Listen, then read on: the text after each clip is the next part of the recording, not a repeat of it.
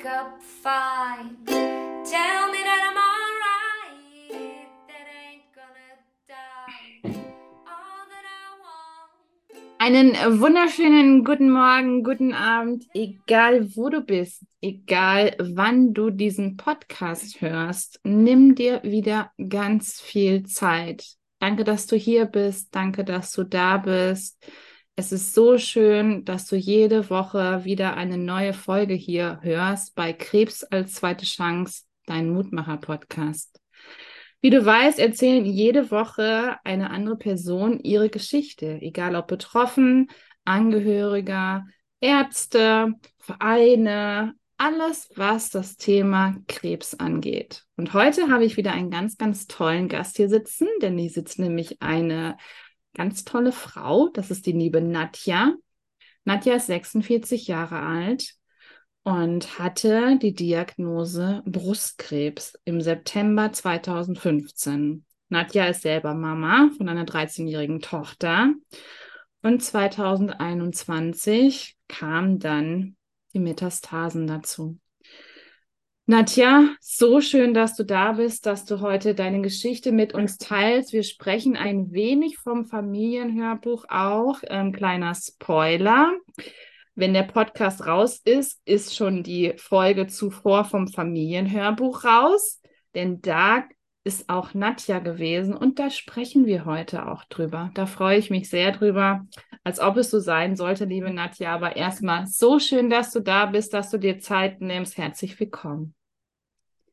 Liebe Kendra, vielen Dank, dass ich heute meine Geschichte bei dir erzählen darf. Und ich möchte auch erstmal ein herzliches Hallo an draußen schicken, an alle, die uns zuhören, die sich für das Thema Krebs und heute im Speziellen für das Thema metastasierten Brustkrebs interessieren.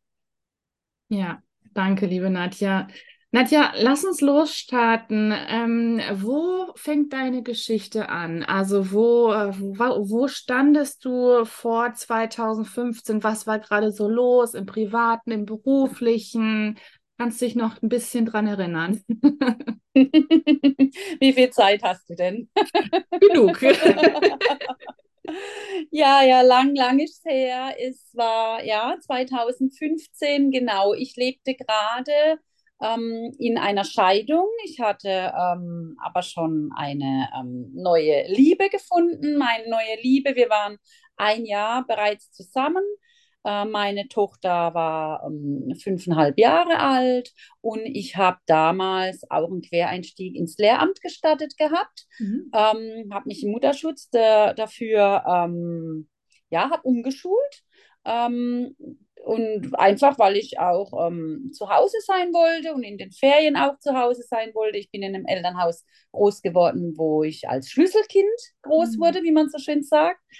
Und ähm, da habe ich mir eben in meiner Mutterschutzzeit überlegt, was könnte ich denn ändern. Ich war im Büro vorher tätig und dann habe ich eben ein Vollzeitstudium ins Lehramt gestartet und da war ich eben mittendrin. Schwierige Scheidung, frische Liebe und äh, das Studium. Ne? Also ich war voll vereinnahmt, war glücklich, es lief alles echt gut, muss ich sagen.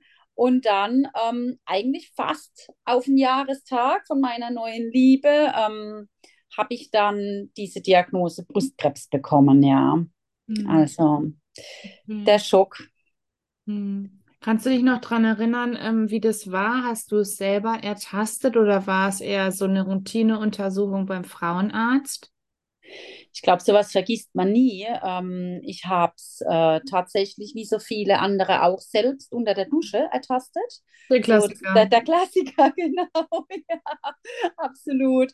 Ähm, unter der Dusche, da was gespürt an der Brust, aber ne, wie ich ja so bin, ich bin jetzt keine, die immer sofort zum Arzt rennen. Ich habe gedacht, ach, das wird halt irgend so ein eine Drüse sein oder was, eine kleine Erkältung, keine Ahnung. Mhm. Ähm, habe mich nie mit sowas großartig auseinandergesetzt. Und dann war eh äh, ganz viel los. Es war eigentlich so ein bisschen, ähm, dann schon wieder ging es in den Schulbeginn rein und ähm, ich hatte dann auch noch so Mädelswochenende vor mir und alles. Ich war also voll von meinem Leben eingenommen und habe da dann auch gar nicht mehr dran gedacht.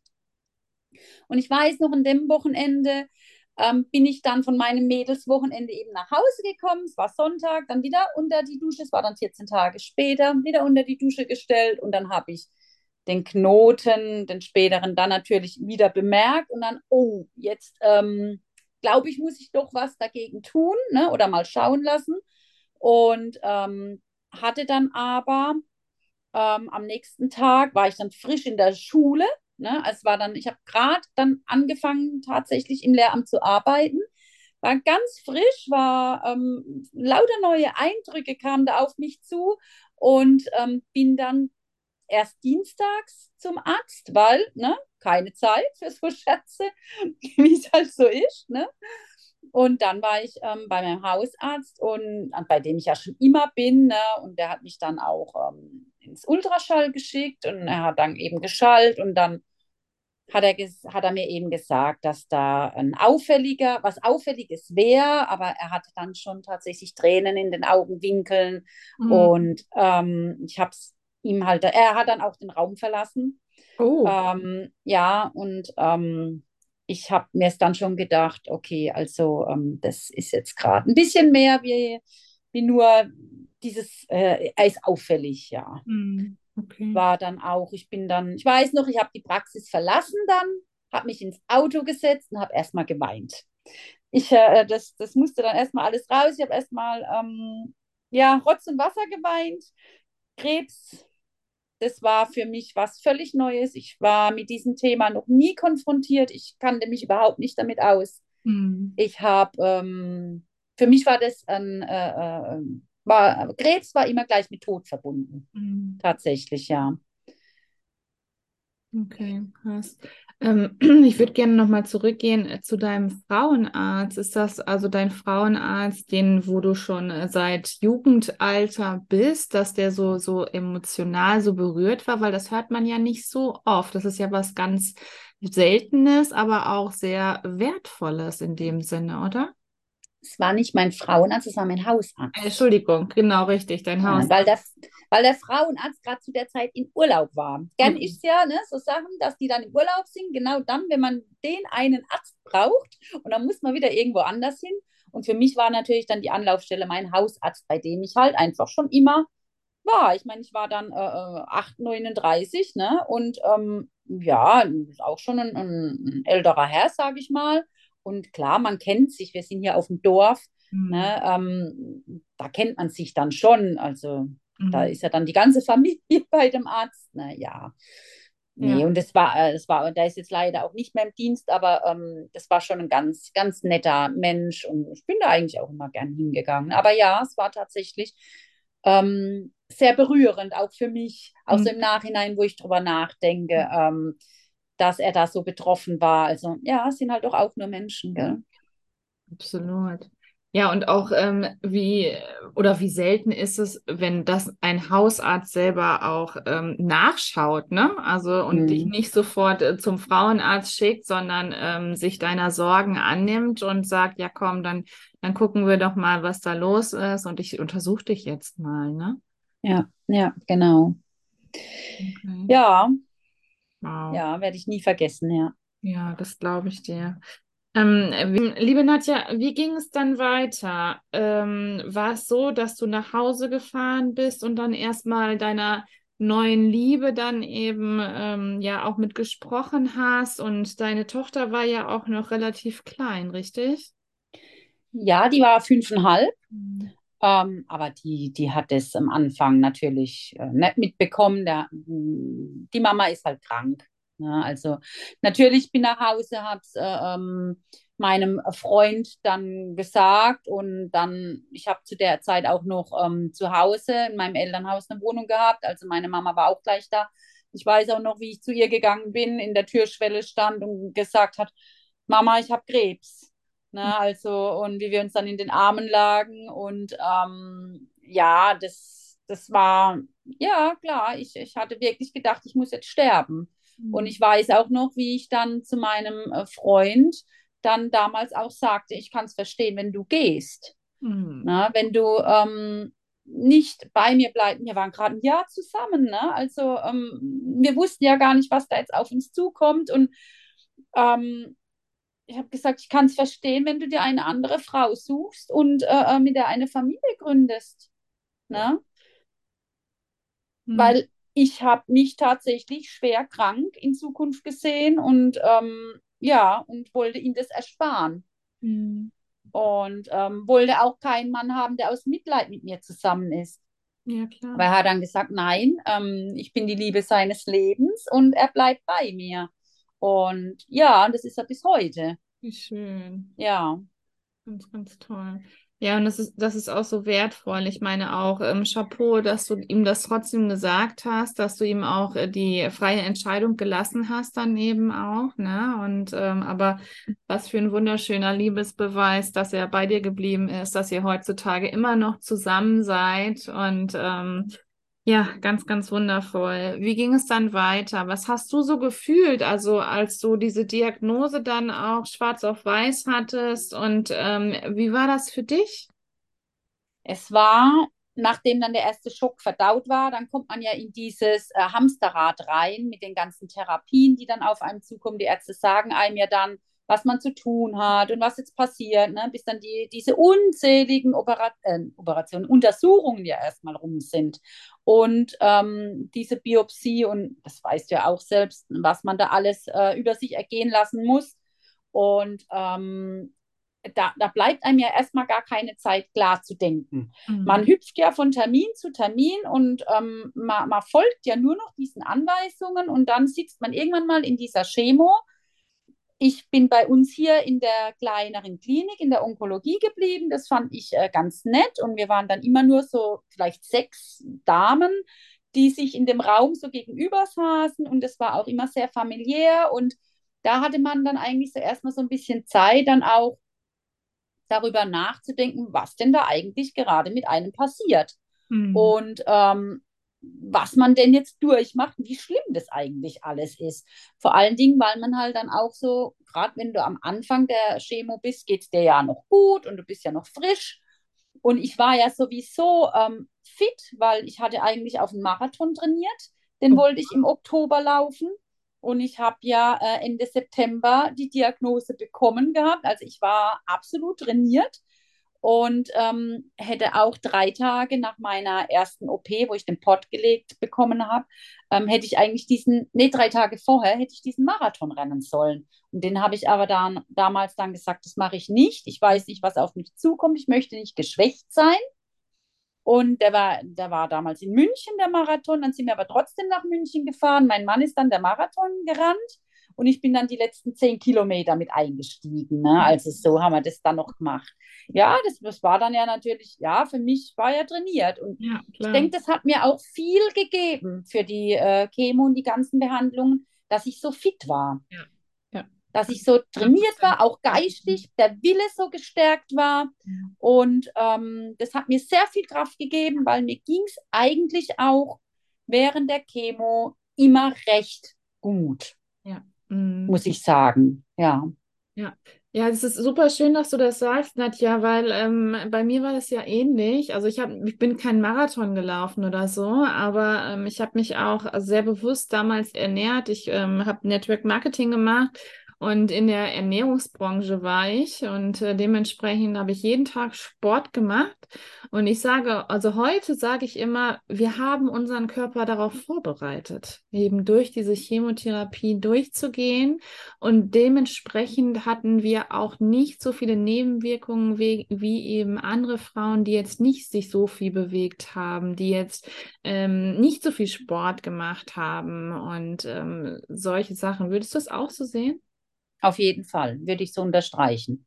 Ich Auch ähm, jetzt noch während der Krankheit finde ich es auch enorm wichtig, dass man sich weiterhin bewegt, dass man ähm, sich weiterhin trainiert, weil es ist auch für den Kopf Ja. auch ein Training. Ne? Also ähm, das, das schüttet ja diese Hormone aus. Und ich bin jetzt kein Arzt und ich kenne jetzt die ganzen Fachbegriffe nicht, Ja, aber ähm, Sport in jeglicher Hinsicht, sei es Yoga oder ähm, was weiß ich, Pilates oder wenn man Mhm. joggen geht und was es nicht alles gibt, Schwimmen, Ja. das sind alles, jegliche Art der Bewegung, die kann auf jeden Fall nicht schaden. Bin ich der absoluten Überzeugung. Ja, absolut. Du warst ja noch relativ jung, als du die Diagnose bekommen hast. 39 war ich, Genau. 39. Ja, ja, das ist ja, also für 2015 ist es ja, ist ja schon ganz schön lange her, wenn man es so sieht. Und da waren ja noch die, die Zahlen auch anders. Also, dass es dann ja eigentlich hieß, dass man erst viel älter an Brustkrebs erkrankt, unter anderem. Jetzt sieht es ja schon wieder anders aus, das wissen wir beide ja. Ähm, aber wie war das?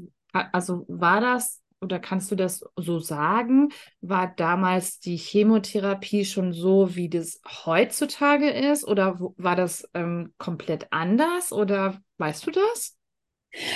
Also natürlich hat es äh, Fortschritte gemacht. Ich weiß auch noch, dass zu meiner Zeit damals fing das gerade so an mit diesen Kühlhandschuhen und diesen Kühlmützen, die Mhm. es ja heute immer gibt. Da fingen diese Studien gerade an. Und wenn ich heute in der Klinik bin und sehe, mit was für Koffern die Damen da teilweise angefahren kommen, wo ich mir denke, wie viele Tage wollen die denn bleiben? Ne? Also ich hatte damals meinen Laptop dabei und das war's. Ne? Mhm. Weil, äh, ja, du hast da Essen bekommen bei mir in der Klinik, wir haben immer das Mittagessen bekommen, wir haben Trinken bekommen. Also, was sollte ich jetzt mitnehmen? Wir haben Decken bekommen, wenn es uns kalt war. Wir Mhm. wurden da voll versorgt. Das war, weiß ich auch noch, das war immer ganz goldig. Ein Schokolädchen lag dann immer auf unserem Mhm. Tisch. Und also, die waren, die waren auch wirklich ganz toll, die ähm, Damen, die uns da umsorgt haben. Und Mhm. wie gesagt, wir haben, äh, wir wurden voll betreut. Und ähm, deswegen natürlich, das hat alles Fortschritte gemacht. Auch ähm, wenn ich sehe heute diese ganze Community, ne, man ist vernetzt und, und man kann darüber reden, was man hat oder die Sorgen mitteilen und es weiß immer, irgendjemand weiß immer irgendwas dazu. Und das hatte ich damals halt nicht. Ne? Ähm, Ja. das, da war ich weder in so einer Community, noch glaube ich, dass da Instagram so groß dabei war. Ähm, wir waren halt unser kleiner Kreis in der äh, Chemo und wir haben uns die Tipps gegenseitig gegeben und das war unser, unser Netzwerk. Ne? Ja. Ja, und ähm, da sagst du ja was ganz Wahres, aber ähm, wie schön ist es, dass, dass du so in den Austausch gehen konntest? Waren die Damen, die jetzt bei dir waren oder ähm, die zusammen mit dir Chemotherapien bekommen haben, waren die denn viel älter als du oder waren die auch relativ so in deinem Alter unter anderem?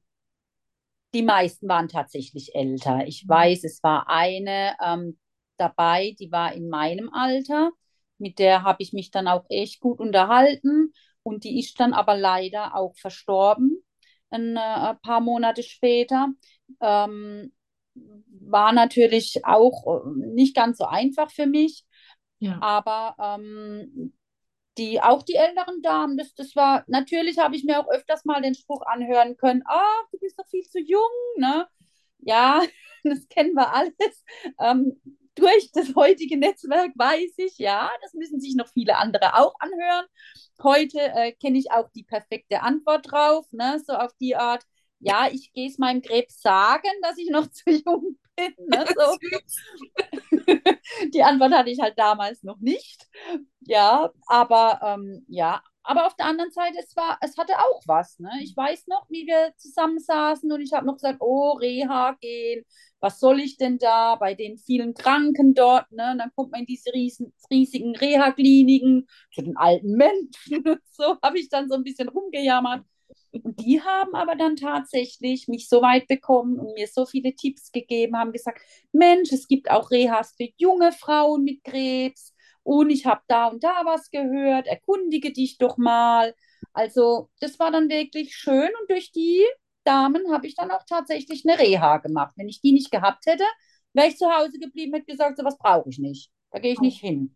Super. Also Ja. ganz, ganz toll. Auch dieser, ja, wie gesagt, schon dieser Austausch und ähm, auch diese, die eine Reha zu machen, es ist ja auch so viel, es bringt ja auch so viel für einen selber dann ähm, auch, ne, dass man da wieder auftanken kann, dass man Gespräche führen kann mit Gleichgesinnten dann eben auch, dieser Zusammenhalt, dann eben auch ähm, ja, psychoonkologische Hilfe vielleicht auch. Ähm, hast du die dort auch in Anspruch genommen oder auch in der Klinik?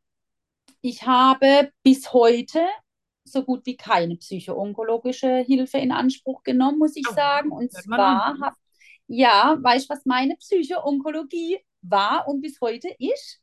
Das ist tatsächlich das Schreiben. Ich habe das damals für mich entdeckt während der Chemo. Ne, da sitzt du ja stundenlang. Und ich habe mir überlegt, ja, was äh, könnte ich denn mit dieser Zeit anfangen? Der ist sehr langweilig, natürlich. Wie gesagt, wir haben uns unterhalten, aber auch, naja, die sind ja immer eingeschlafen und so, wie das so ist. und dann sitzt du da und denkst, naja, was kann ich jetzt hier mit meiner Zeit anfangen? Und ich habe mir dann überlegt, ich schreibe ein Tagebuch. Und zwar eigentlich was erst für mich gedacht, einfach über das Ganze, was mit mir passiert und auch, ähm, weil ich weiß, man vergisst Dinge. Warum hat man sich für etwas entschieden? Äh, wie ging es einem? Man verdrängt Dinge auch. Und ähm, dann habe ich mir überlegt, das eben aufzuschreiben. Die Zeit hatte ich ja und habe dann beschlossen, das wie eine Art Blog eben zu machen. Also nicht handschriftlich, sondern wirklich mit dem Laptop. Mhm. Ähm, du, und dann hat sich im Nachhinein das tatsächlich so entwickelt, dass ich das immer aufgeschrieben habe und irgendwann war es so, dass mich, ähm, klar, Freunde, Familie, die wollen ja immer wissen, wie geht es einem, mhm. ne? Dann kriegt man ja immer hier ganz viele WhatsApps und die mhm. muss man dann auch immer beantworten. Und irgendwann habe ich gedacht, hey, gibt's doch gar nicht, ne? Es ist ja schön, dass die sich dafür interessieren, aber immer jedem schreibe ich das Gleiche, ne? Mhm. Copy-Paste. Ja, genau. Und dann habe ich irgendwann gedacht, ah ja, ich gebe den Blog, ich, ich gebe denen meinen Link zum Blog und dann können die das immer nachlesen. Ah ja, die Nadja, ne, jetzt ist sie gerade im Krankenhaus wegen der OP oder jetzt hat sie das Wehwehchen. Du, das war super. Dann konnten die das immer nachlesen und irgendwann habe ich das dann tatsächlich, bin recht schnell auch offen mit meiner Erkrankung umgegangen, mhm. weil ich mir sowieso gedacht habe, man sieht's, also was soll ich da großartig drumherum reden? Mhm. Ich mache den Link öffentlich, cool. damit auch mein Gegenüber, wenn ich im Dorf jemanden begegne, damit die Bescheid wissen. Ne? Mhm. Und somit habe ich das eigentlich angefangen damals. Mein Blog, den ich geschrieben habe, Edward mein Brustkrebs, weil Edward heißt mein Tumor. Edward mit den Scherenhänden. Vielleicht äh, äh die Älteren von uns erinnern sich vielleicht noch an den Film. Ich. Weil so sah halt auch mein Tumor aus, ne, mit diesen Fingern da. Und da musste ich sofort an Edward mit den Scherenhänden denken. Deswegen mein Tumor heißt Edward. Mhm. Und ähm, ja, Edward, mein Brustkrebs, habe ich dann einfach meinen Blog genannt. Du, und dann habe ich das eingestellt und dann konnte es immer jeder nachlesen, was, was ich denn jetzt wieder treibe und was gerade so los ist. Und das mache ich bis heute. Habe ich bis heute beibehalten. Und ähm, natürlich jetzt erweitert mit Instagram ein bisschen so die, ähm, die äh, täglicheren Beiträge oder mehrmals in der Woche. Der Blog ist wirklich immer ein großer Beitrag, so mhm. alle paar Wochen dann. Ne? Und das tut mir gut. Ja. ja. Dieses ja. Mitteilen und ja. ähm, meine, meine Erlebnisse zu schildern. Nicht nur was den Krebs angeht, auch so ein bisschen das Außenrum. Auch mitteilen, hey, jetzt sind wir im Urlaub oder jetzt bauen wir gerade einen Camper aus. Was weiß ich, solche Dinge, ne? Das teile ich alles mit. Und ich brauche keine Psychoonkologie. Super. Bis heute nicht. Ja. Wahnsinn, total schön. Ja, man sagt ja auch, ähm, dass das wirklich äh, alles so, dieses Schreiben, dass es ja so heilsam ist, dann eben auch auf der auf der Reise. Deswegen schreiben ja auch ganz, ganz viele Betroffene, unter anderem ja auch ein Buch und ähm, ja, sprechen darüber, machen Blog oder was auch immer. Und äh, also ich sehe das genauso, ich sehe das ähnlich wie du dann eben auch. Ich habe damals auch angefangen, alles aufzuschreiben. Bei mir war es jetzt nicht der Laptop, bei mir war es, ähm, ich habe die Menschen über Facebook mitgenommen und hatte da so dann mein Tagebuch, bin fast täglich live gegangen und alles. Und äh, ich weiß aber auch, wie gut das tut und ähm, dass es eben auch so von der Seele schreiben ist. Und das finde ich ähm, ganz, ganz toll, dass du das gemacht hast. Also ähm, richtig, richtig schön. Ähm, wie ging es dann weiter, Nadja? Nimm uns mal so ein bisschen mit auf deinen Weg. Ich habe ja dann die ganzen ähm, Therapien gehabt, also die, die Chemo, diese ähm, nicht, ich hatte dann eigentlich 16 Zyklen, das wurde dann nach 15 aber abgebrochen, weil ich diese Nervenprobleme an den Fingern ah. ähm, bekam. Mhm. Polyneuropathie. Ja, Poly, ja genau. Ne, heißt ja. Und ähm, aber die haben gesagt, also das äh, schlägt alles so gut an, ähm, das ist gar kein Problem. Und wie gesagt, dann auch die OP die OPs an der Brust, also es waren ja auch, ich habe dann beide Brüste auch operieren lassen, auch für den Kopf, von wegen, ähm, was weg ist, äh, kann auch nicht mehr krank werden und so.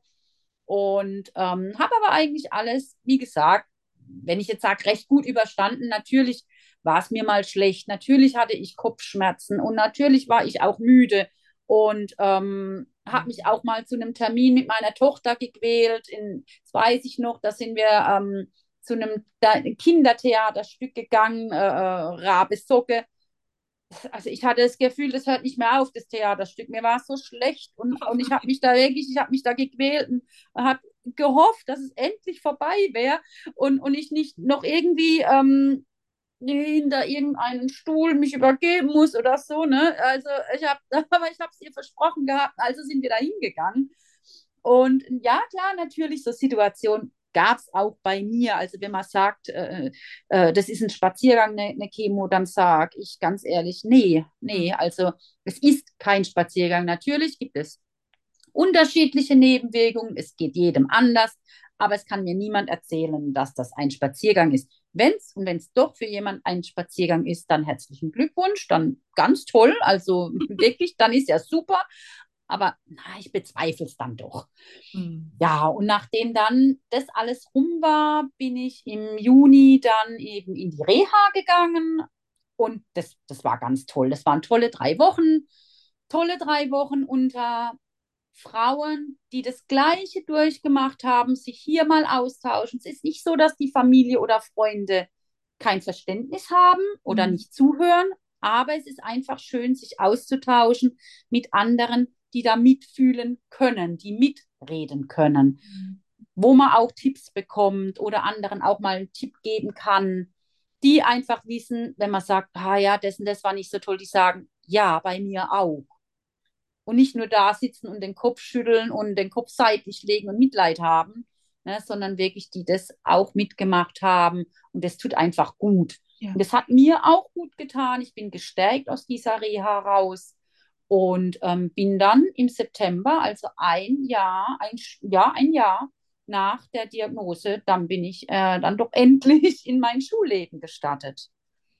Ja, und dann in mein, wie, das ist ja das, bei Brustkrebs. Ich sage jetzt mal 80 Prozent, die meisten überstehen das ja alles. Glücklicherweise inzwischen ist ja die Forschung soweit.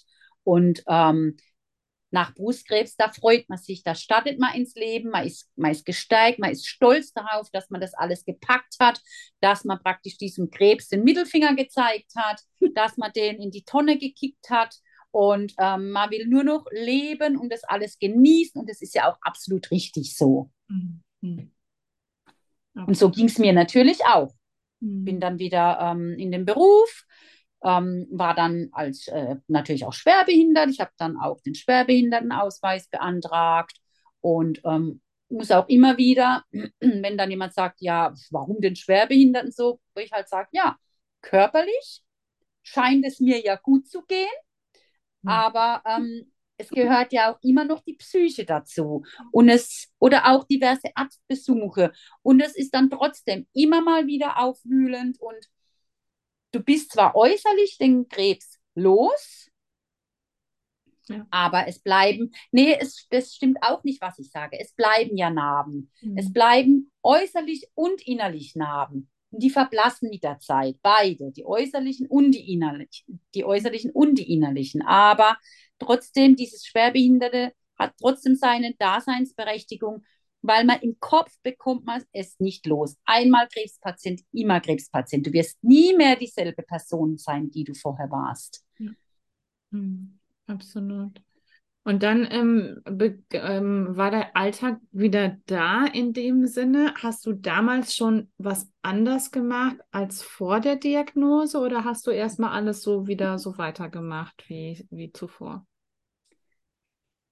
Ich ähm, habe tatsächlich etwas mehr auf mich geachtet, muss mhm. ich sagen. Ich bin bewusster geworden. Mhm. Ich habe dann auch wieder mit dem Sport begonnen, habe ähm, ich glaube, ich wollte es mir dann auch wieder aber beweisen, dass ich mhm. doch wieder die Alte bin. Aber das ist das, das ist, das wird man nicht mehr. Also die Alte wird man nicht mehr. Das, das Thema bleibt einem immer im Kopf. Und ähm, habe aber dann tatsächlich ein Jahr später auch einen Triathlon äh, gemacht, äh, Mitteldistanz-Triathlon. Wow. Ähm, denk, wie, wie gesagt, ich denke, das war einfach so ein Ding, äh, mir das beweisen zu müssen und wieder fit zu werden. Das war mir ganz wichtig. Ähm, ich bin ja bewusster geworden, aber mit der Zeit kommt dann doch wieder das Alte zurück. Man ist dann wieder voll im Job und ähm, es, es wandert ja alles im Kopf ein bisschen nach hinten. Ne? Wie Mhm. gesagt, man vergisst ja auch dann wieder äh, so immer mehr. Und äh, ja, es holt einem einfach das Leben auch wieder ein. Ja, klar. Hm. Wir spulen jetzt mal so ein bisschen vor. Dann sitzen wir hier morgen noch. Ähm, liebe Nadja, es ist jetzt ja, wenn ich hier auf die Daten gucke, 2015 und 2021 ist ja echt eine harte Nummer. Also es sind ja wirklich äh, sechs Jahre. Man sagt ja eigentlich, nach fünf Jahren ähm, ist man krebsfrei. So. Und wie war das bei dir? Nimm uns mal mit.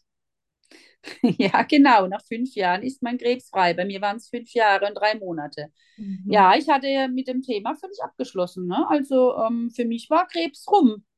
Mir Mhm. hat aber auch nie jemand ähm, gesagt, und das finde ich eigentlich ein bisschen ähm, schade, worauf man achten soll.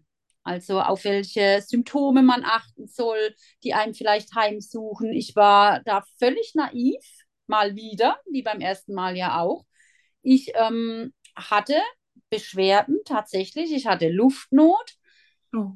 Das fing ähm, so im Spätjahr ähm, 20, 2020 fing das an, dass ich einfach merkte, ich bin kurzatmiger. Mhm. Ne, wenn ich die Treppen hochgelaufen bin, und ich, wie gesagt, ich war ja eigentlich sportlich, ne, habe ich gemerkt, ich, ich muss so schnaufen und habe es dann erst auf vielleicht eine kommende Allergie geschoben. Ich habe keine Allergie und habe gedacht, naja, jetzt kriege ich halt auch mal eine, ne? Mhm. Und dann wurde es aber nicht besser und dann habe ich mir irgendwann, dann ging es in den Winter rein, naja, vielleicht ist es die trockene Heizungsluft, die mir eben zu schaffen macht. Ja, und immer auf so Sachen geschoben. Ich hatte Krebs völlig, äh, ähm, das, das Thema war weg. Äh, dass ich Metastasen bekommen könnte, das kam mir überhaupt nicht in den Sinn. Gar nicht. Da denkt man ja auch gar nicht drüber nach. Also. Nee, nee, also wirklich nicht. Wie gesagt, ähm, ich, ich, oder ich, man, man wird da auch gar nicht irgendwie gebrieft. Ne? Hören Sie zu, ähm, wenn das und das kommen sollte, dann werden Sie hellhörig oder so. Gar nicht. Ähm, ich habe das dann, verging ja Wochen und äh, ja, ein paar Monate. Dann war Januar und dann war es tatsächlich, ich weiß noch, wir hatten diese Notbesetzung in der Schule, da war ja Corona und Mhm. alles. Da lief ja überhaupt nichts normal. Und ähm, wir hatten die Notbetreuung und es war dann die erste Woche wieder in der Schule. Und ich habe gemerkt, also meine Luft, äh, äh, das, das wird überhaupt nicht besser. Und ähm, habe auch immer so mich geräuspert und Mhm. so leicht gehüstelt. Heute weiß ich, ja, das sind klassische Symptome. Ja, damals bin ich dann zu meinem, wieder zu meinem Hausarzt, aber es war der Nachfolger und ähm, glücklicherweise war der Nachfolger jetzt, der kam frisch von der Thoraxklinik Oh. und der hat ähm, mich gesehen, mich gehört, man hat es mir auch am Sprechen schon angehört, dann hat er mich abgehört und hat gesagt, Sie müssen sofort äh, in die Notaufnahme. Oh. Ich weiß nicht, das war auch abends, um 17 Uhr bin ich da beim Arzt gesessen und habe gesagt, Moment mal.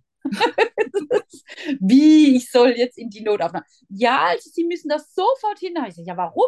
Weil ich jetzt keine Luft kriege oder ich habe das überhaupt nicht verstanden, was der von mir will, dass ich jetzt so super dringend in diese Notaufnahme gehen soll. Was will der denn von mir, ne? Und dann, ja, doch, dann heißt das jetzt, Moment mal, ich gehe jetzt erstmal heim und dann rede ich erstmal mit meiner Familie, pack mein Köfferchen und dann kann ich ja morgen da immer noch hingehen. Sie müssen mir unbedingt versprechen, dass Sie aber morgen dann gleich dahin gehen. Ich melde Sie an und, und, und. Naja, gut, dann mache ich das halt. Ich habe es dann im ersten Moment Ihnen zuliebe gemacht. Ne? Also, weil wie gesagt, ich habe diese Dringlichkeit, ach ja, ne, was der jetzt wieder hat. Ne? So, ich hatte das nicht so auf dem Schirm. Ja, und dann bin ich am nächsten Tag wieder in meine Klinik, wo ich, ähm, wo auch die Onkologie ist, Mhm. bin ich äh, dahin. Und dann wurde mir eben gesagt, dass ich da Flüssigkeit zwischen Rippenfell und Brustfell habe. Mhm. Und äh, das ist erklärt, dass ich eben so schlecht Luft bekomme. Und ähm, dann wurde ich auch punktiert an der Lunge. Die sind dann hinten über den Rippenbogen, sind die mir dann mit so einer Nadel ähm, eben ja, an die Stelle gefahren und haben dann so einen Liter erstmal rausgeholt. Ja, es war ganz schlimm. Es war wirklich schlimm. Es war, es war wirklich nicht schön. Also, ich. ja, ich war, also ich war wirklich so ein Häufchen Elend. So, ich war, die haben mir aus irgendeinem Beruhigungsmittel gegeben, das hat überhaupt nicht gewirkt. Ich glaube, ich hätte wirklich einen Elefantenhammer gebraucht. Und ich weiß, es war ganz goldig. Ich, also mir ist ja der Schweiß überall runtergelaufen. Und dann saß, äh, dann musste ich auf dieser Liege sitzen und vor mir saß dann so ein ganz netter Pfleger und der hat mir dann Händchen gehalten und hat mich dann versucht, durch Gespräche abzulenken. Ne? Und, ähm, und ich war da wirklich total am Zittern, ich, weil ich einfach diese Vorstellung ja auch im Kopf hatte, der fährt mir jetzt mit der Nadel zwischen meinen Rippen in die Lunge rein und Mhm. dieses, äh, ne, äh, diese Situation in meinem Kopf, das, das wird ja dann sowieso immer schlimmer und da kriegt man sich ja gar nicht mehr beruhigt, ne? wenn man dann sieht, was die da so rausziehen und äh, ekelhaft. Ja. Ja, und dann wird eben ja diese äh, Flüssigkeit wird ja dann eingeschickt und ähm, dann äh, kam natürlich das Ergebnis, was wir ja auch schon ahnten, dass da eben bösartige Zellen sind und ich einen Pleuraerguss habe. Mhm. Das Kannst war dann meine Diagnose. Kannst du das einmal erklären, was das ist, genau? Ja, also Pleuraerguss, da bildet sich tatsächlich die Flüssigkeit zwischen ähm, Rippenfell und Brustfell. Und diese Flüssigkeit, ähm, die drängt dann die ganzen inneren Organe im Oberkörper natürlich zur Seite. Das wird dann immer mehr. Da sind dann diese bösartigen Zellen drin. Ich habe es ähm, so erklärt, also Freunde, die dann auch gefragt haben, ich als Laie ne, stelle Mhm. mir das einfach so vor. Das mag jetzt auch nicht stimmen, was ich jetzt erzähle, aber ich habe das immer so erklärt. Das ist wie wenn man eine Wunde hat und dann bildet sich ja auch so eine Flüssigkeit, ne, wo man immer sagt, ah, da läuft äh, äh, die Brühe raus. Ne? Und so stelle ich mir das da drin eben auch vor. Das sind dann diese bösen Zellen und der Körper wehrt sich dagegen und dann bildet es diese Flüssigkeit, weil sich der Körper dagegen wehrt. So, das ist mein einfaches Denken und damit habe ich mir das immer erklärt. Und ähm, auch ganz gut gelebt damit, mit diesem Denken. Und ja, und dann war natürlich, es war mitten in der Corona-Zeit, ich war immer allein in der Klinik. Ähm, das Mhm. war auch, es war ganz schlimm zu diesen Arztgesprächen. Ich weiß noch, ich habe dann in der Klinik ja wieder den gleichen Professor gehabt wie bei der Erstdiagnose ja auch. Ein ganz toller, auch älterer Professor, der schon, ich glaube, 40 Jahre ähm, in der Onkologie gearbeitet hat. Der war in Afrika und überall hast du nicht gesehen. Und der saß dann tatsächlich vor mir in diesem wichtigen Gespräch. Der hatte Tränen auch wieder in den Augen und hat mir gesagt, dass ich eben diese bösartigen Zellen in mir habe. Und er hat mir dann gesagt, das ist mit einem Grund, warum er jetzt in Rente geht. Er erträgt es nicht mehr, dass die Frauen immer wieder zurückkommen. Mhm. Ach Mensch. Du musst dir vorstellen, das ist ein älterer Herr, der sieht aus wie der Weihnachtsmann. Ja, weißer Bart, weiße Haare, groß, kräftig. Und er sitzt dann wirklich da und sagt, ich kann das nicht mehr. Die Frauen kommen immer wieder zurück. Mhm. Und Wow. Ja, ja, also, und er hat ja recht. Ja. So viele, die Mhm. leider wieder erkranken. Das sind so viele und das auch, auch die Jüngeren, also man, man ist davor einfach nicht, ja, sicher. Das, Mhm. ähm, ja, und das, das war, ja, das war schlimm. Mein Mann war da nicht dabei im Gespräch und dann fängt da im Kopf dieses Karussell an und man kann schon gar nicht mehr richtig zuhören, was die dann einem alles an den Kopf äh, äh, reden mit den ganzen Fremdwörtern und es schwirrt alles nur noch und man hat nur noch dieses, oh Gott, schon wieder Krebs. Mhm. Jetzt geht's weiter und jetzt habe ich Metastasen und, und, und. Und äh, ja, und der hat dann auch gesagt, also ich kann Ihnen hier jetzt nicht mehr helfen in der Onkologie. Sie ähm, sind jetzt besser im NCT aufgehoben in Heidelberg, das ist das nationale ähm, äh, äh, ähm, Brustkrebszentrum oder Krebszentrum. Und ähm, der hat mich aber dann auch, weil ich hatte ja diesen Pleuraerguss, ähm, der, der hat mich dann auch in die ähm, Thoraxklinik nach Heidelberg ähm, weiter äh, überwiesen, weil er gesagt hat, die haben eben die richtige ähm, Operationsmethode für mich, damit ich äh, diese Flüssigkeit, diese viele Flüssigkeit loswerde, weil mit dem einen Punktieren war es nicht getan. Ich wurde in der Klinik noch ein zweites Mal punktiert und trotzdem stieg mir die Brühe immer höher und höher. Also ich war ähm, absolut, das war absoluter Ausnahmezustand. Ich habe keine Luft mehr bekommen. Ich ähm, bin den ganzen Tag ähm, eigentlich auf einem Sessel zu Hause gesessen, weil ich mich nicht mehr bewegen konnte. Sobald ich mich bewegt habe, habe ich geschnauft und gehustet. Ich habe nachts im Schlaf geröchelt. Boah. Ich bin nachts aufgewacht, hatte Panik, ich ersticke und schon so Horrorszenarien im Kopf. Wenn wir jetzt den Rettungswagen rufen, der kommt auf jeden Fall zu spät. Ich ersticke hier. Also das, das war, ich hatte Todesängste auch wirklich, Mhm. ja, durch diese Luftnot, Mhm. weil mir wirklich die Brühe, die stieg mir immer höher. Und als ich dann diese ähm, Operation bekam, das nennt sich eine WATS-Operation, also V-A-T-S, und die hat bestimmt auch noch einen anderen Namen. Das ist auf jeden Fall eine minimalinvasive Operation. Ähm, die ähm, holen dann die Flüssigkeit aus dir raus und die verkleben dann Rippenfell mit Brustfell mit einem Talkumpuder. Wenn man sich das vorstellt, wir kennen noch Talkumpuder von früher, Sportunterricht, das, was immer so staubt, ne? was immer so Spaß gemacht hat, damit zu spielen. ja.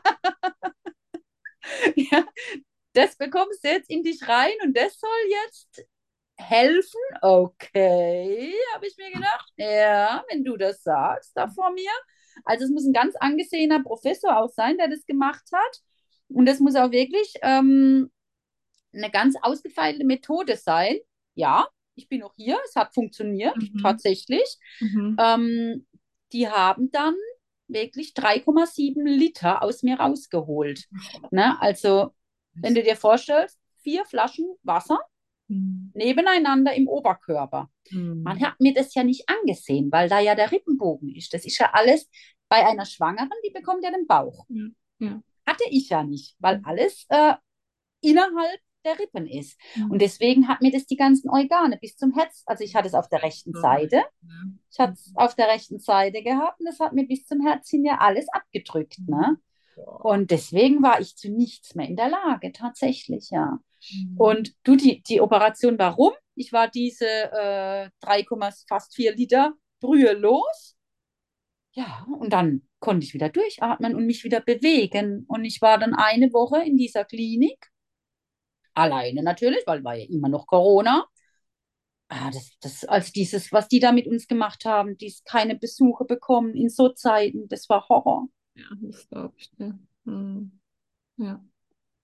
Du bekommst da, ja, solche Sachen gesagt, die so lebensverändernd sind und die einem so ängstlich machen. Und ähm, du, du hast niemanden, der dich da in den Arm nehmen kann.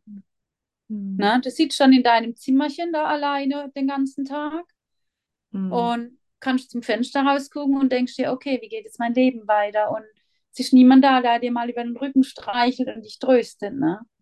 Also das, das, ich weiß noch, der, der Professor stand nach der OP vor meinem Bett und ne, ist ja dann immer so, wie alles gelaufen ist und bla bla. Ne? Und dann habe ich so naiv, wie ich bin, gefragt, ja, ähm, konnten Sie denn wenigstens ein paar Metastasen gleich entfernen? ich, ich Dummerle, ne? Oh, hätte ich auch gefragt. Das, das ist gar nicht so naiv. Der schüttelt den Kopf, guckt mich so von oben runter dann an, schüttelt den Kopf und sagt, also Frau Seipel, da sind so viele Metastasen drin, da brauche ich gar nicht erst anfangen, zu ein paar zu entfernen. Oh, krass. Und dann liegst du da und denkst dir, Danke. fuck, scheiße. Und das sind so Situationen, da bräuchte man dann schon mal eine Umarmung. Und die hast du halt nicht bekommen. Und oh, das war eine lange, eine lange Woche, äh, lange sieben Tage, die ich da lag. Weiß noch, dann kam auch, dann kommt ja immer ähm, die psychologische Betreuung, kommt ja dann immer mal noch, ne? Und wir hatten auch wirklich ein tolles Gespräch. Sie war auch ewig da. Das war eine schöne Ablenkung tatsächlich. Aber sie hat mir eine Frage gestellt, wo ich auch wieder gedacht habe, hoppla, okay. Sie hat äh, mich gefragt, was denn mein letzter Wunsch sei. Das ist nicht dein Ernst. Ich hätte es direkt rausgeschmissen. ey. Ja, aber die war ja schon nett. aber sie hat es halt gefragt. Und ich, ich, ich bin da wirklich gesessen und habe mir gedacht, okay, ist jetzt soweit? äh, okay, eigentlich, eigentlich fühle ich mich gerade gut, aber echt? Muss ich, muss ich jetzt sterben? So, ne? Also es hieß, äh, war auch mal so ein halbes Jahr dann äh, Thema und so, ne? Äh, da habe ich mir aber am Anfang gar nicht getraut, meiner Familie zu sagen, ne? Aber da wird es dir schon anders. Also wenn nach deinem letzten Wunsch gefragt wird, über sowas habe ich mir noch nie Gedanken gemacht. Also nicht mal damals bei der Erstdiagnose. Da, äh, klar, da hat man gegoogelt damals, da hat mein Mann gesagt, du, 80 Prozent der Frauen kommen da gut raus. Du natürlich auch. Also war die Sache für mich klar. Natürlich, ich komme da gut raus. Ich gehöre zu den 80 Prozent, ist doch klar, ne? Äh, ja, und jetzt wirst du plötzlich hier nach, nach deinem äh, letzten Wunsch gefragt und da hätte ich mal wieder eine Umarmung brauchen können. Ja, habe ich dann wieder nicht bekommen. Und ähm, ja, dann hat es tatsächlich in meinem Kopf angefangen zu arbeiten. Was wäre denn dein letzter Wunsch, ne? Weil, ja, ich hatte mir ja noch nie über sowas Gedanken gemacht. Was würdest du gerne einmal noch tun? Hm. Ist ganz schön schwer, der Gedanke, muss ich tatsächlich sagen. Habe ich auch eine ganze Weile gebraucht, auf die Lösung zu kommen. Glaube ich dir. Ja. Hast du denn eine Lösung gefunden? Ja, ich habe eine Lösung gefunden. Tatsächlich. Ähm, ja, ich, äh, viele machen ja so eine Bucketlist, ne? Mhm. So, was, was möchten sie denn noch alles tun? Und habe mir dann so überlegt, ja, wie äh, soll ich denn jetzt so eine große Reise oder so irgendwas? Aber ich habe nicht so dieses, äh, äh, dieses Fernweh. Ich habe auch nicht so diesen Drang, jetzt noch irgendwas total Verrücktes zu machen, ne? So ähm, crazy von der Brü- Brücke springen oder so. Das habe ich einfach nicht ähm, das Verlangen gehabt und auch immer noch nicht. Und auch so war und bin ich eigentlich recht zufrieden in meinem Leben. Und ähm, habe eine ganze Weile gebraucht, aber irgendwann kam dieser Gedanke. Und zwar war ich 2018 mit meinem Mann, wir waren pilgern Hm. auf dem Camino äh, in Spanien. Und aber nur zehn Tage, weil er macht es unheimlich gern. Und ähm, damals habe ich, ich, ich bin ja nicht so das Outdoor-Girl, ne? Und habe dann damals halt gedacht, ja komm, tust du ihm den Gefallen. Er ähm, hat ja auch durch meine Krebsgeschichte, er, er hat ja so viel auch mir gegeben mir geholfen. Und jetzt zeigst du dich dankbar, ne? Gehst du mal mit ihm pilgern. Und war ja auch dann tatsächlich schön. Also wirklich. Ich ähm, wurde dann wirklich eines Besseren belehrt und war auch begeistert und habe auch vor der Kathedrale in Santiago auch geweint und alles war alles super. Waren halt nur zehn Tage. Und irgendwann, wie gesagt, als mir diese Frage gestellt wurde nach dem letzten Wunsch, es hat Wochen gedauert, hat mich aber immer wieder beschäftigt. Auch wenn wir Fernsehen geguckt haben und da kam dann irgendwas von der USA oder irgendwas, ich überlegt, oh, würde ich da gern hin? Nee, war alles nichts. Und dann kam mir irgendwann der Gedanke, ich möchte nochmal pilgern gehen. Und zwar länger als damals, 2018, und auch gerne alleine. Hm. So für mich, weißt um, um so das Leben auf die Reihe zu bekommen. Ich wusste ja nicht, was jetzt alles mit mir passiert und was kommt. Ja. Und einfach um, ich wusste aber, hey, das, was dir jetzt hier passiert, das ist so einschneidend, das musst du irgendwie verarbeiten. Und das musst, das musst du irgendwie in deinem Kopf klar bekommen, was du eigentlich hier leistest und was für eine Scheiße du durchmachst. Und dann habe ich das eben meinem Mann äh, gesagt. Und er war natürlich sofort, jawohl, das machen wir dir möglich. Und klar, ne, das, das war mir ja schon klar. Da ist er dabei. Und jetzt sind wir mal ehrlich, wer schlägt auch jemanden einen Wunsch aus, ne? Was ja der letzte Wunsch dann sein soll, ne? Ja, klar.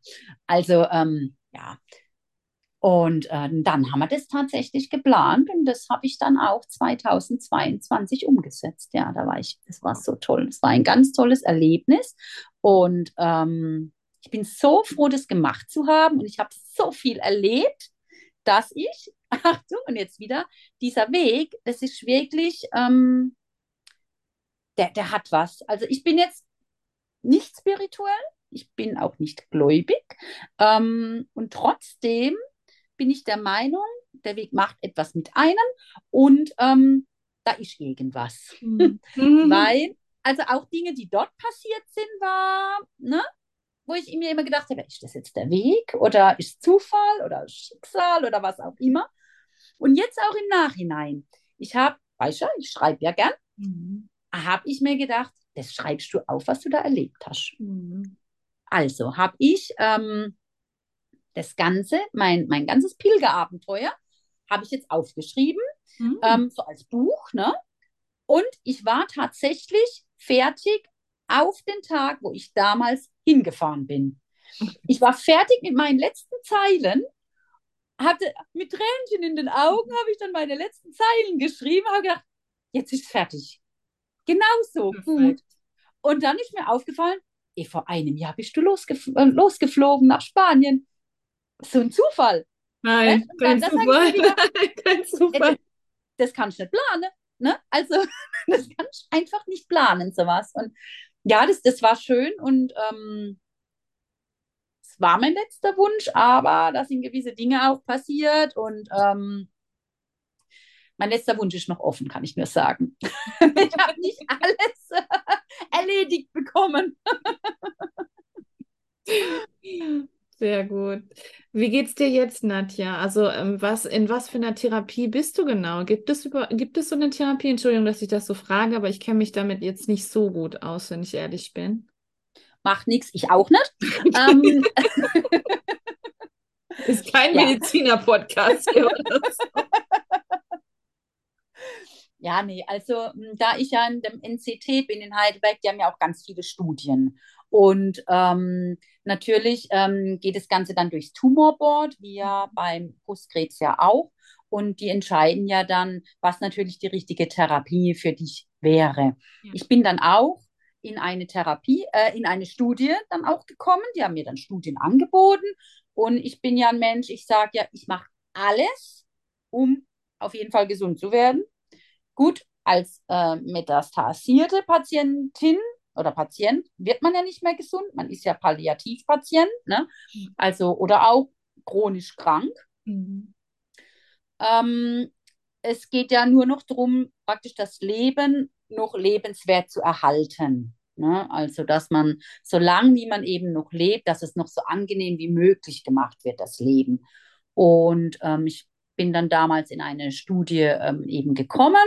Ich habe ähm, das Medikament Palbociclib bekommen und die Studie war eben, ob ich dann als ähm, weitere Medikation äh, Letrozol bekomme oder eine Art von Fulvestrant, aber nicht als Spritzen, sondern als Tablette. Mhm. Und ich wusste ja nicht, was von beiden ich bekomme. Und das eine war ja dann ein Placebo-Medikament und dann noch die Soladex. Also das heißt, ich bin alle ähm, vier Wochen dann in die Klinik, habe Blut genommen bekommen, das wurde dann untersucht und ähm, wenn das alles, wenn die Werte gestimmt haben, dann habe ich meine Medikamente bekommen und durfte wieder gehen, so auf die Art. Und das ging jetzt auch tatsächlich ähm, zwei Jahre lang gut, also meine Metastasen, die hatten, das, das Ganze wird ja ähm, erstmal der Ist-Zustand festgehalten. Das heißt, ähm, über ein CT mit Kontrastmittel und Knochensintigramm wird erstmal geschaut, wo sitzen denn überall die Metastasen und wie groß sind die denn im Ganzen? Mhm. Also ich habe Metastasen in Lunge, Leber, Lymphen und Knochen. Und das Gesamtvolumen waren damals, also im Februar, März 2021, 120 Millimeter durch die Therapie ich, haben wir es tatsächlich geschafft, dass dieses Volumen um 65 Prozent geschrumpft ist. Wow. Ja, ja, also ähm, die Ärzte waren auch immer wieder überrascht, dass es doch immer noch weiter geht. Es hieß damals, Minimalziel ist Stagnation. Mhm. Da habe ich schon gesagt, was? Minimalziel? Äh, Ich bin ja froh, wenn es stagniert, ne? wenn es nicht weiter wächst. Das ist schon mein, mein Top-Ziel. Und die haben gesagt, nein, das ist unser Minimalziel. Und daran habe ich mich gehalten. Ne? Also ich habe tatsächlich jedes Mal wurden ähm, Metastasen kleiner und es wurde jedes Mal wurde ja dann, also ich habe alle drei Monate das CT mit Kontrastmittel bekommen und alle sechs Monate eben dieses Knochensintigramm. Da bekommt man dann so radioaktives Mittel Mhm. ähm, in sich rein und es Ja. muss dann ein paar Stunden drin bleiben und dann kommt man eben in die Röhre. Und ähm, ja, und dann aber jetzt auch wieder Januar 23, also ziemlich genau zwei Jahre später, war es jetzt dann tatsächlich soweit, dass ein Lymphknoten ähm, im, in der Bauchgegend neben einer Aorta, der hat auch einen bestimmten Begriff, ähm, dass der sich jetzt ähm, ein kleiner Revoluzzer ist, der ähm, wächst, wo alles andere stagniert oder kleiner wird, aber genau der möchte nicht mehr. Und der ist jetzt eben so stark gewachsen, dass sie jetzt eben gesagt haben, ich kann nicht mehr in der Studie sein. Ähm, das rechtfertigt jetzt die Studie nicht mehr. Wir müssen jetzt eine andere Therapie finden. Und in dieser Phase bin ich jetzt gerade. Ich habe ähm, jetzt ein neues Medikament, eine neue Therapie bekommen. Das nennt sich jetzt Abemaciclib, bekomme ich jetzt. Und eben das Fulvestrant und Soladex. Das heißt, ich nehme jetzt täglich zwei Tabletten, eine morgens, eine abends und bekomme alle vier Wochen drei Spritzen. Davon ist eine die Soladex, die bekommt man in den Bauch. Das ist ein bisschen eine dickere Spritze, die so ähm, Kugelschreiberminen dick. Ich weiß, ich habe sie auch bis letzte Woche bekommen. Ja, mir gerade. macht sie nichts aus. Ich weiß nicht, machst du dir immer das Pflaster dann vorher drauf? Ja, ja. Das, ist, das weiß ich auch ganz am Anfang. Hat, hat mir das, äh, wo ich das vor zwei Jahren ja auch bekommen habe, ne? Dann habe ich mich ja da hingesetzt, ne? Dann machst du ja die Hose da auf und dann hat die mir, dann war das so, so eine richtige, mit so einem russischen äh, äh, Slang, so eine richtige Nurse heißt sie ja bei Mhm. uns hier in der Klinik, ne? Und ja, wo, wo denn mein Pflaster wäre? Und dann habe ich gesagt, ich habe kein Pflaster. Und dann meinte sie mir so, oh, starke Frau, Sie sind ja. Ne? Und ich so, was will die von mir? Ne? Und, und immer wieder, starke Frau mit ihrem, mit ihrem Dialekt. Also, das war herrlich. So ein bisschen kräftig und eine Blonde. Ne? So richtig typisch, wie man sich so einfach ein bisschen vorstellt. Ne? Und dann dieser Dialekt dazu. Dann habe ich gedacht, also wenn, wenn die russische Frau jetzt sagt, dass ich hier so eine starke Frau bin, okay, dann glaube ich das jetzt einfach mal. Ne? Genau. Und äh, ja, mir, mir macht sie tatsächlich jetzt nicht so viel aus. Vielleicht, weil da auch ein paar Stellen taub sind vom Kaiserschnitt oder so, keine Ahnung. Oder weil ich einfach eine starke Frau bin. Ja, wer weiß, wer weiß. Und äh, ja, die bekomme ich. Und dann aber diese zwei Spritzen, die Fulvestrant-Spritzen, die sind ganz interessant. Die bekommt man rechts und links in den Gesäßmuskel. Mhm. Und ja, genau. Und ähm, Wie eine Tetanus also. Das, das ist, ja, die, die suchen dann immer eine ganz bestimmte Stelle, wo das reinkommt. Die tasten das auch immer ab. Das äh, äh, muss da anscheinend, da gibt es dann eine ganz bestimmte Stelle und da muss diese Spritze rein und die darf auch nur ganz langsam gegeben werden. Also die sind da eineinhalb Minuten dran, wo sie Wow. mir diese äh, Spritze da eben reingeben. Und äh, äh, dann ha habe ich auch erstmal immer so ein ja, ja, man, man spürt das Mittel dann. Das ist ja so ein, so ein Langzeitmittel, also das dann ganz langsam vom Körper aufgenommen wird. Und das hast du dann eben rechts und links. Und dann noch die Soladex, ja, also diese drei Spritzen sind es dann. Und ähm, jetzt bin ich gerade, ähm, du hast mich jetzt gerade erwischt, ähm, zwischen dem Termin CT hatte ich jetzt gerade am Dienstag und nächste Woche bekomme ich jetzt die Befundbesprechung wo es dann eben darum geht, ob der Revoluzzer, ob er jetzt anschlägt auf die neue Therapie oder nicht, ähm, wie es da denn jetzt weitergeht, ne? Ob wir jetzt dann wieder eine, was anderes ausprobieren oder ob wir das jetzt beibehalten können. Ja. Mhm. Wobei natürlich beibehalten natürlich viel besser wäre, ist ja klar, weil so viele Therapiemöglichkeiten gibt es nicht. Irgendwann sind die ja fertig, ne? Also hinter die erste Therapiemöglichkeit habe ich jetzt so äh, von meinem inneren Auge einen Haken gesetzt abgehakt. erledigt. Jetzt die zweite Therapiemöglichkeit drin. Ich traue mich aber auch gar nicht zu fragen, wie viele das es gibt. Will ich gar nicht wissen. Nö, ist auch besser so. ich muss nicht immer alles wissen. Mut zur Lücke, sage ich immer. Ja, ich, ich bin jetzt auch keines, muss ich auch tatsächlich sagen, die da so, man hat es vielleicht jetzt etwas gemerkt in dem Podcast, ähm, die jetzt so furchtbar gut belesen ist in dem Gebiet. Also ich, ähm, so sympathisch, ehrlich, war ich auch nicht, echt nicht. ich, ich denke mir halt, oh, das will ich alles gar nicht so genau wissen. Und ähm, Ich habe doch Ärzte dafür, denke ich mir immer. solange die wissen, was sie machen, ist, ist alles gut. Und ähm, ja, tatsächlich, ähm, manchmal lebt es sich dumm einfach leichter. Ist so. Und es ist nicht dumm, es ist zwar ein bisschen naiv, aber es ist auch charmant naiv, würde ich behaupten. Also du siehst ja, mir geht's gut. Ne? Also ich, ähm, äh, äh, ich kann darüber ja lachen und alles und mache mir da tatsächlich natürlich ab und zu schon den Kopf, klar, in so Situationen wie jetzt gerade, aber äh, es lebt sich recht angenehm damit, mit diesem Halbwissen, sage ich mal. So, auch wenn du mich jetzt fragen würdest, wie ähm, denn genau ähm, meine äh, Histologie ist, ne, von meiner Erstdiagnose. Oh, ich weiß, wo ich es stehen habe, ne, wo ich es abfotografiert habe. Hm. Das würde ich finden. Hm. Aber manche wissen da ja genau Alles. ihre Bezeichnung Ja. und äh, hast du nicht gesehen? Nein, das auch weiß ich nicht. Ich, ich weiß, wo er gesessen ist damals, rechte Seite. Ich weiß, dass er hormonabhängig war. Ja, die Größe kriege ich auch noch zusammen, aber ne, ja, Absolut, ja. ungut.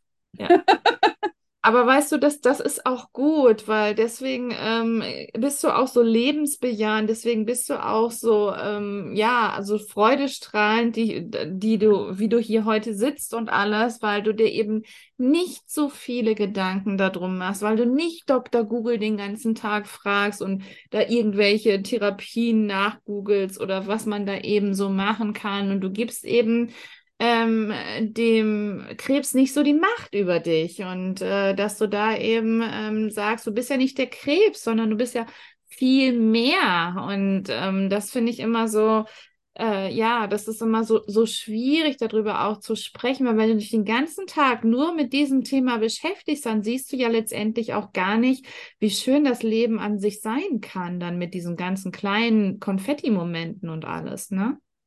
Also absolut. Er, absolut. Das ist auch ähm, dieses, man ist ja nicht nur der Krebs. Genau. Ich bin ja auch äh, äh, Ehefrau, Mama, ich bin Hundemama, Katzenmama, ich treibe gern Sport, bla bla, ne? Ich könnte hier noch so viel weiteres aufzählen. Und ähm, es macht mich ja nicht nur diese Krankheit aus. Nein. Und ich habe ja noch so viel andere Hobbys und Freude am Leben. Und ich bin ja auch trotz dieser Krankheit, ich bin ja dankbar, ja. dass ich trotzdem noch auch jeden Morgen aufstehen darf, dass ich meine Tochter noch aufwachsen sehen darf. Ich weiß zwar nicht, wie lange, ja klar, das weiß ich nicht. Und manchmal holen einem solche Gedanken schon ein. Mhm. Also gerade am Dienstag, als ich hier auf der äh, C am CT lag und dieses Mittel eingespritzt ist und das scheiße wehgetan hat und das Zuganglegen wieder so furchtbar war, ne, da bin ich wirklich da gelegen, mir sind Tränen runtergelaufen. Ich habe wirklich gedacht, warum ich, warum muss ich diese Scheiße durchmachen und ähm, ne, warum hat es mich erwischt und kann das nicht einfach mal aufhören und gut sein? Naja, Das dann sind, mir da die, dann sind mir da die Tränen kurz runter, abwischen konnte ich sie auch nicht, weil die Arme alle hinten verschränkt sind mit den ganzen Zugängen und so. Und, und dann liegst du da und dann kommen die Damen, machen dich wieder ab von allem und dann ist auch wieder gut. Mhm. Ne? So Momente hat man mal, die dürfen auch sein, die darf man auch absolut zulassen, sollte man auch zulassen, Ja. aber dann ist wieder gut. Dann verlasse ich die Klinik und dann kommt wieder mein Leben, dann setze ich in, mich in mein geliebtes Auto, ich fahre nach Hause, dann hat mich mein Leben wieder und mein Leben besteht nicht nur aus Krebs. Ich habe Mhm. noch Freunde, ich mag noch feiern gehen, ich mag in Urlaub gehen und so vieles mehr. Ja. Und Absolut. darüber, äh, du weißt ja, ich bin ja auch auf Instagram.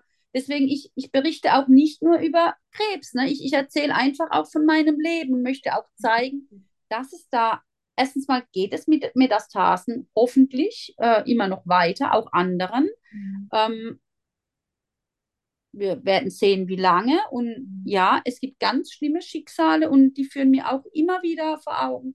Es kann so schnell gehen und ähm, Alter spielt für diese Krankheit überhaupt keine Rolle. Ne? Ähm, es, es sterben ganz viele, ich kriege es ja mit über die sozialen Netzwerke und es ist auch immer wieder ein Schockmoment.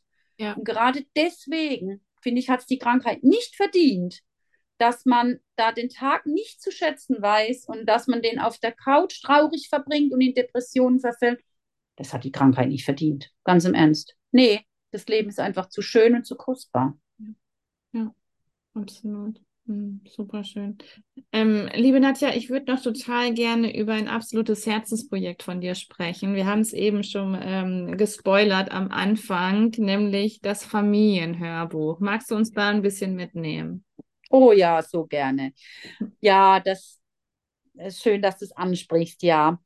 Es war tatsächlich auch wieder dem NCT zu verdanken, ähm, dass ich daran gekommen bin. Ich wurde ähm, bei einem Arztbesuch gefragt, ähm, ob ich denn nicht ein Familienhörbuch aufnehmen darf. Das dürfen metastasierte Patienten machen, die minderjährige Kinder haben.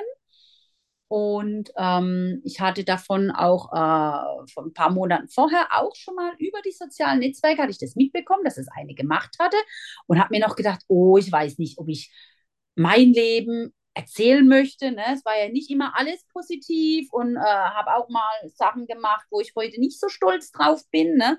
Will ich das wirklich erzählen? Ne? War damals so meine Gedanken. Und jetzt sitzt hier dieser Arzt vor mir und sagt, ach, Sie sind prädestiniert möchten sie denn nicht? Ne? Schon mit den ganzen Unterlagen auf dem Tisch. War das hier nur noch so eine Armlänge entfernt und eine Unterschrift äh, äh, weit weg. Ne? Und dann habe ich mir gedacht, ja klar, natürlich mache ich das sofort. Gesagt, geben Sie her, ich unterschreibe alles, was Sie mir geben. Ich mache das. Ja, so eine tolle Chance lasse ich mir nicht entgehen. Und ich bin so froh, dass ich mich ähm, dafür entschieden habe. Es war äh, ähm, wirklich ganz toll. Es war anstrengend, das muss ich auch dazu sagen. Und zwar läuft es dann so ab, ähm, man bekommt dann, also es ist alles auf einen abgestimmt. Es wird einem alles recht gemacht. Ne? Man darf jeden Wunsch äußern. Ähm, man wird erstmal gefragt, ja, wo möchte man das denn machen, das Ganze? Zu Hause, in einem Hotel, beim Audiobiografen. Und da bei mir zu Hause eben immer viel los ist, ne? ich habe ja zwei Hunde, eine Tochter, noch Katzen und hast du nicht gesehen, äh, dann habe ich gesagt, nee, ich würde gerne entweder in ein Hotel oder zur Audiobiografin gehen. Dann ja, in welcher Region soll es denn sein? Und die haben ja in ganz Deutschland verteilt Audiobiografen. Und dann ähm, haben die eben hier bei mir in der Nähe gesucht, haben mir zwei äh, äh ausgesucht und dann ähm, tatsächlich, die Dame ist äh, jetzt hier gerade zehn Kilometer weg und die hat mir dann auch angeboten, dass wir es bei ihr machen können. Also das ging dann auch alles recht schnell dass ich dann auch schon mit ihr telefoniert habe, mit der Dame. Und dann haben wir uns übers Telefon schon, schon so ein bisschen kennengelernt, weil die Chemie muss ja auch stimmen. Ne? Du erzählst ja da wirklich ähm, deine intimsten Sachen, die du ja in deinem Leben schon erlebt hast. Wie gesagt, es war nicht immer alles positiv. ne? Und das, das erzählst du ja und dir, die Person sitzt dir ja gegenüber, mhm. ne? lacht mit dir, ist auch mal traurig mit dir. Ne? Und das sollte natürlich die Chemie schon stimmen. Und das war bei uns auch so der Fall. Ich durfte dann äh, zu der Dame kommen. Es hieß auch von vornherein schon, es sind drei Vormittage, die, die ich mir eben frei halten soll.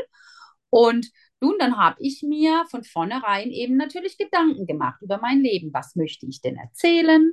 Wo möchte ich starten? Also es bleibt dir alles frei. Mhm. Ne? Das, äh, du darfst selbst entscheiden, was du erzählst, wie du es erzählst, ob du es der Reihenfolge nach erzählst, Ne? Ich habe mir dann überlegt, ich, dass ich tatsächlich bei meiner Oma starte und ähm, habe mir dann vorher auch eine Ahnentafel angeschaut. Ich habe mich mit meinem Bruder zum Beispiel, mit dem ich äh, nicht so viel Kontakt habe, aber seitdem muss ich sagen, ich habe mich mit ihm zusammengesetzt, wir haben zusammen gefrühstückt und seitdem haben wir auch wieder einen intensiveren Kontakt. Und der hat mir viel erzählt, eben er ist elf Jahre älter als ich, von Zeiten, wo ich eben noch nicht auf der Welt war, was ich nicht so genau halt mehr weiß oder dachte auch und vielleicht nicht genau zu wissen, wie es ja so ist. Ne? Ähm, man vergisst ja auch vieles.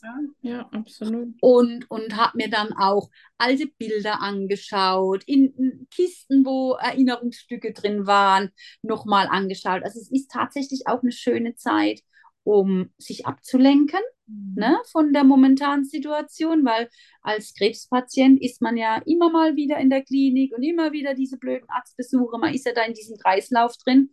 Und das ist auch eine schöne Gelegenheit, da mal wieder rauszukommen mhm. und in der Vergangenheit zu stöbern, das eigene Leben auch mal wieder aufzuarbeiten. Und äh, habe mir dann immer so ein bisschen Stichworte auch geschrieben, ja, und so bewaffnet mit meinen Zettelchen bin ich dann eben zu der Dame hin und das, ja, die hat mich auch schon ganz herzlich empfangen. Und dann sind wir, die hat dann bei sich im Haus einen Raum eben eingerichtet, schön mit Couch und Wohnlich. Der Tee stand schon bereit. Und dann hat sie mir das eben alles erklärt, wie das vonstatten geht. Und mit den Kapiteln, also dass jede Geschichte ihr eigenes Kapitel hat, dass man auch das dann später kapitelweise abspielen kann. Mhm. Und ähm, dass es dann auch so Tresorkapitel gibt, also dass auch, ähm, je nachdem, wie alt dann auch natürlich die Kinder sind, sind ja vielleicht ist das ein oder andere noch nicht so für die Ohren des Kindes oder der Kinder bestimmt, ne? Je nachdem, was man da eben so alles erzählt. Und dann gibt es eben Kapitel, die man ähm, ja, die werden dann eben gesperrt. Und dann kann, man, kann ich sagen, nein, wenn meine Tochter 25 ist, darf sie sich das erst anhören oder so. Ne? Also das wow. äh, ist möglich. Mhm. Und äh, ja, und dann habe ich das Ganze chronologisch dann auch erzählt. Und ich war so furchtbar aufgeregt. Und das war, also das, war, das waren drei Vormittage, die, ich hatte Puls, ich glaube, also mein, meine äh, äh, Uhr, die immer meinen Puls aufzeichnet, ich glaube, die hat immer den Sportmodus drin gehabt. Ne? Also immer, wenn ich, wenn ich geredet habe, komischerweise, war ich ganz ruhig, ich war richtig fokussiert. Ich habe immer so, so einen Punkt an der Wand gehabt und habe da praktisch mit meiner Tochter geredet. Ich habe sie direkt auch angesprochen. Oh. Ne?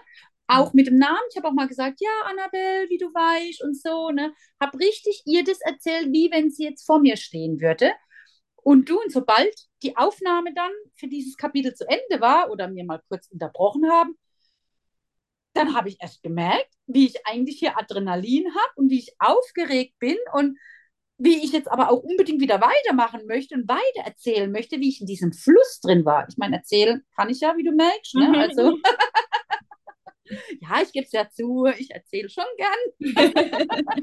ich habe auch viel zu erzählen, davon mal abgesehen.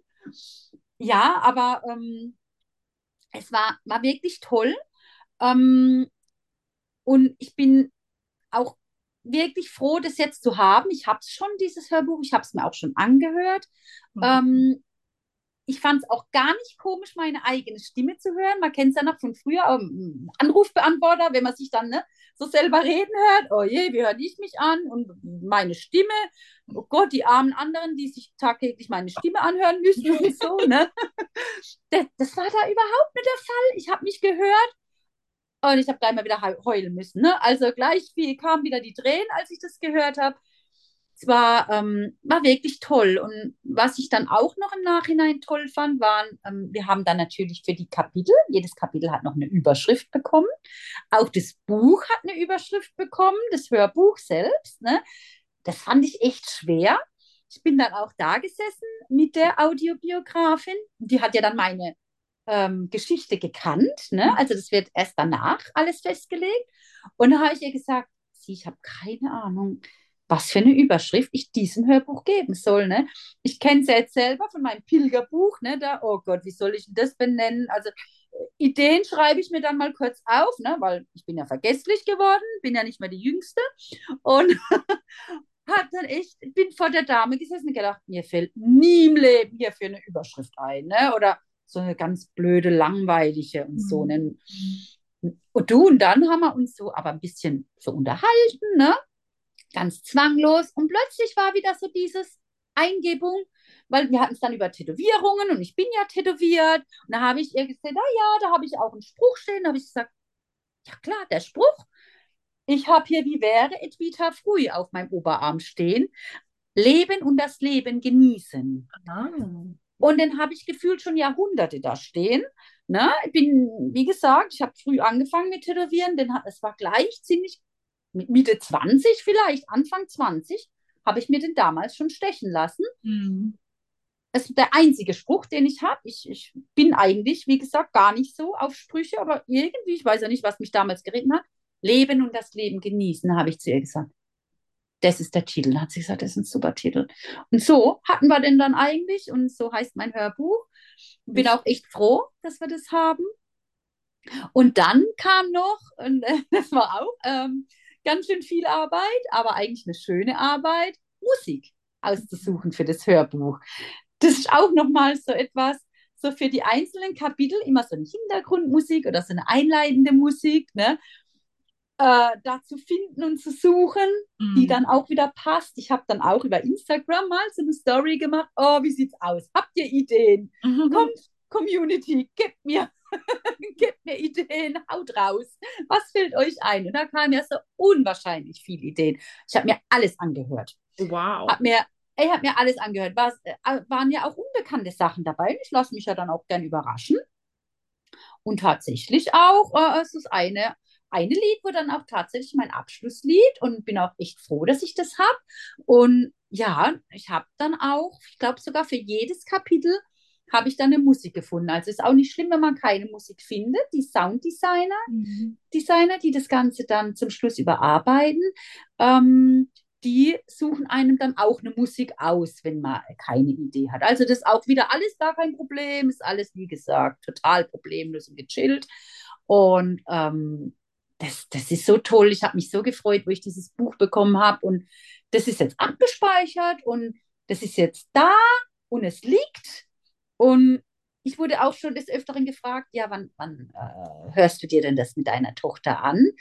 Und darauf habe ich noch keine Antwort. Also sie Mhm. hat es noch nicht zu hören. Sie, sie weiß es auch nicht, dass es das gibt für sie. Ich glaube tatsächlich, ich werde es, wenn ich irgendwann merke, und jetzt ist soweit mit mir, dann werde ich sie mir schnappen und werde sagen, du komm, jetzt, ähm, ich möchte dir da mal was äh, vorspielen. Das ist nur für dich, das ist von mir an dich, das darfst du dir jederzeit anhören, wenn du mich vermisst, wenn du mit mir in Verbindung treten willst. Das Schöne ist halt tatsächlich, ja, man hat ja Bilder, klar. Mhm. Aber diese Bilder, die sind einfach nur da. Und durch diese Stimme kannst du aber den Bildern einfach Leben geben. Und das ist das Schöne an diesem Hörbuch. Ich verleihe durch meine Stimme, durch meine Stimmmodulation, ne, dann lacht man mal zwischen rein oder man ist mal trauriger, verleiht man dem Ganzen den Vorstellungen oder auch den Bildern, die sie sich vielleicht parallel die Kinder dazu anschauen, verleiht man Leben. Und ich denke, das ist auch für die Trauerbewältigung eine ganz tolle Sache. Ja, absolut. Ja. Sehe ich genauso wie du. Ja. Und deswegen bin ich froh, dass ich das gemacht habe, dass ich, ähm, wie gesagt, es war schon anstrengend und hat mich schon viel Kraft gekostet auch. Ich war dann auch eine Woche lang war ich müde, tatsächlich, weil es einfach so viel Kopfarbeit war. Glaube ich dir. Aber ich bin wirklich froh und ich, ich unterstütze auch ähm, das Familienhörbuch tatsächlich. Äh, Ich erzähle darüber, wo ich kann. Ich erzähle gerne darüber, wie du auch merkst. Ich ähm, habe auch eine Spendenaktion gestartet, wo man natürlich gern spenden darf über Better Place und ähm, bin froh über jegliche Unterstützung, die ich ähm, weitergeben kann, weil es ja nur über Spenden geht. Ja. Ne? Also und als ähm, Patientin darf man das Ganze ja tatsächlich kostenfrei machen. Ne? Und es sind ja enorme Kosten, die so ein Buch äh, mit sich bringen. Ne? Es ist ja nicht nur so, dass ich da sitze und da laber eben Mhm. stundenlang. Nee, ich bekomme ein Buch, das sechs Stunden lang zum Schluss ist und ähm, wo die Audiobiografin, sie saß letztendlich vier Vormittage mit mir da. Ich will gar nicht wissen, wie lange der Sounddesigner gebraucht hat, um äh, mein Gelaber da irgendwie zurechtzuschneiden, ne? Und noch die Musik reinzuschneiden. Und ähm, das muss ja auch alles bezahlt werden und das verstehe ich ja auch. Das sind enorme Kosten und deswegen habe ich auch gesagt, klar, da mache ich gerne äh, äh, noch ein Spendenkonto und ich rede gerne auch darüber und verbreite das. Habe auch jetzt gerade wieder eine Bekannte, die auch Metastasen hat, habe ich gesagt, und da geht es leider momentan nicht so gut, habe ich gesagt, bitte, bitte mach doch so ein Familienhörbuch, hat drei kleinere Kinder. Also bitte, und sie sagt aber einfach, oh, ich fühle mich momentan nicht danach, wo ich aber sage, du bist jetzt noch bei Kräften, du hast noch die Kraft, mach's doch lieber jetzt, dann hast du es in der Hinterhand, dann ist es weg. Und ich hoffe, ich hoffe, sie, sie ähm, äh, kann sich da ein bisschen noch überwinden und das machen, weil, wie gesagt, ich bin froh, es zu haben und ähm, wenn ich es nicht jetzt brauche, vielleicht in zehn Jahren, vielleicht in 15 Jahren, mhm. wer weiß. Ja, so schön, wirklich. Ganz, ganz toll. Wir verlinken natürlich auch alle, alle Show Notes hier mit dem Spendenlink und alles ähm, packen wir hier gerne nochmal in die Bio rein. Wurde auch jetzt letzte Woche auch in dem Podcast natürlich auch ähm, geteilt mit dem Spendenlink da drin. Und ähm, ich finde es auch ein ganz, ganz wundervolles Projekt. Und ich habe letzte Woche schon bei dem Podcast mit Judith gesagt, mhm. dass ich auf jeden Fall jetzt, ähm, egal was jetzt kommt, definitiv weiß ich, äh, wofür ich die nächsten Spendenaktionen ins Leben rufe, weil das ist ähm, so ein wertvolles Geschenk. Ich hätte es so gerne von meiner Mama selber gehabt und ähm, das wäre so, so wertvoll gewesen. Und ich finde, es hat wirklich jeder verdient, also ähm, sowas aufnehmen zu können, wenn eben so eine Krankheit im Raum steht, wenn man nicht weiß, wie lange wir noch hier sind. Klar, es gibt Unfälle, keine Frage, aber ähm, gut, das weiß man letztendlich nicht. Aber bei sowas ist es dann schon ähm, so ein Riesengeschenk, äh, das machen zu dürfen. Also ganz, ganz toll, ja. Hm. Ja, auf jeden Fall. Ganz toll, wenn du das auch verlinkst. Ja, klasse. Ja. Sehr schön. Liebe Nadja, wir kommen langsam zum Ende. Ich glaube, wir könnten noch stundenlang weiter quatschen. Ähm, ich würde mich jetzt schon mal von dir verabschieden. Die letzten Worte gehören nur noch dir. Ich wünsche dir von Herzen alles, alles Gute. Ich bin mir zu 1000 Prozent sicher, dass wir noch ganz viel von dir hören werden und sehen werden und wir in Verbindung sind. Bleib genauso, wie du bist. Du bist ganz wundervoll, ein ganz, ganz toll, ganz toller Mensch. Ich freue mich immer von dir, die Beiträge zu lesen und folge dir sehr, sehr gerne. Wir verlinken natürlich auch alles hier in den Show Notes zu deinem Instagram-Kanal und aber alles, was du jetzt noch sagen möchtest, das sind jetzt deine letzten Worte hier bei mir im Podcast. Ich danke dir, dass du da warst, dass du dir Zeit genommen hast, so offen zu sprechen und ähm, ja, schick dir ganz, ganz liebe Grüße. Ach, danke schön, liebe Kendra. es kommt so spontan, ich weiß gar nicht, was ich sagen soll. nee, es war jetzt wirklich toll und ähm, wie man merkt, ich, ich erzähle da auch um, wirklich gerne drüber und ich versuche auch mit meiner Geschichte anderen Erkrankten oder aber auch Gesunden Mut zu geben, weiterzumachen, nicht aufzugeben, denn aufgeben ist keine Option.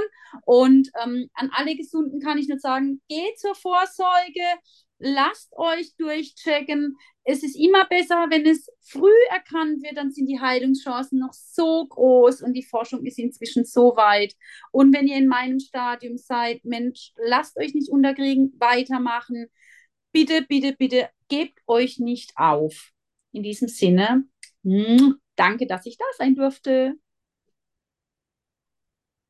Ihr Lieben, was war das für ein wunderschönes Interview? Wenn man so hört, Metastasen, Brustkrebs, ähm, so viel Metastasen im ganzen Körper, dann denkt man, hier sitzt jemand, der eben gebrochen ist. Den, den, man denkt, ähm, hier ist jemand, der gar keine Lebensfreude mehr hat. Und dann sieht man hier die wundervolle Nadja. Und ich hoffe sehr, dass du bis zum Ende jetzt hier zugehört hast und Nadjas wunderschöne Geschichte gehört hast, mit Höhen und Tiefen, wie sie uns mitgenommen hat ähm, was es bedeutet mit oder unter anderem auch äh, während man Krebs hat, in diese Therapien reinzugehen, mit ganz viel Sport da durchzugehen und wie wichtig Sport und Bewegung vor allem auch ist und ähm, dass sie nie den Mut verloren hat, nie die Hoffnung, nur die Kraft und ähm, ganz charmant, so wie ich auch, naiv ist, was diese ganzen Bezeichnungen angeht, weil pff, man muss es auch gar nicht wissen. Und ähm, so wie Nadja das ja auch sagt, gibt dem Krebs nicht so viel Raum, gibt dem, ähm, gibt den Menschen nicht die Macht ab, nur weil sie weiße Kittel anhaben, weil sie sagen, es sind Metastasen. Ähm, letztendlich wissen wir alle nicht, wie lange wir hier sind. Und es ist so, so schön, dass Nadja ihre Geschichte hier erzählt hat und ähm, vom Familienhörbuch auch ganz, ganz viel drüber gesprochen hat. Wir alles hier verlinken natürlich auch. Also folgt unbedingt Nadja auf Instagram, folgt ähm, dem Familienhörbuch unbedingt. Und ich danke euch sehr, dass ihr da wart. Ich freue mich jetzt schon auf meinen nächsten Gast hier bei mir im Podcast. Und wenn auch du eine Geschichte zu erzählen hast mit dem Thema Krebs, wenn auch du betroffen bist oder in dem Bereich Krebs arbeitest, Angehöriger bist, dann freue ich mich sehr über eine Nachricht von dir und dann sitzen wir hier bald zusammen. In diesem Sinne, wie immer, bleib gesund. Es ist so schön, dass es dich gibt. Nächste Woche wartet eine kleine Überraschung auf dich. Also ähm, freu dich drauf. In diesem Sinne, hab's fein. Alles, alles Liebe und schön, dass es dich gibt. Deine Kendra.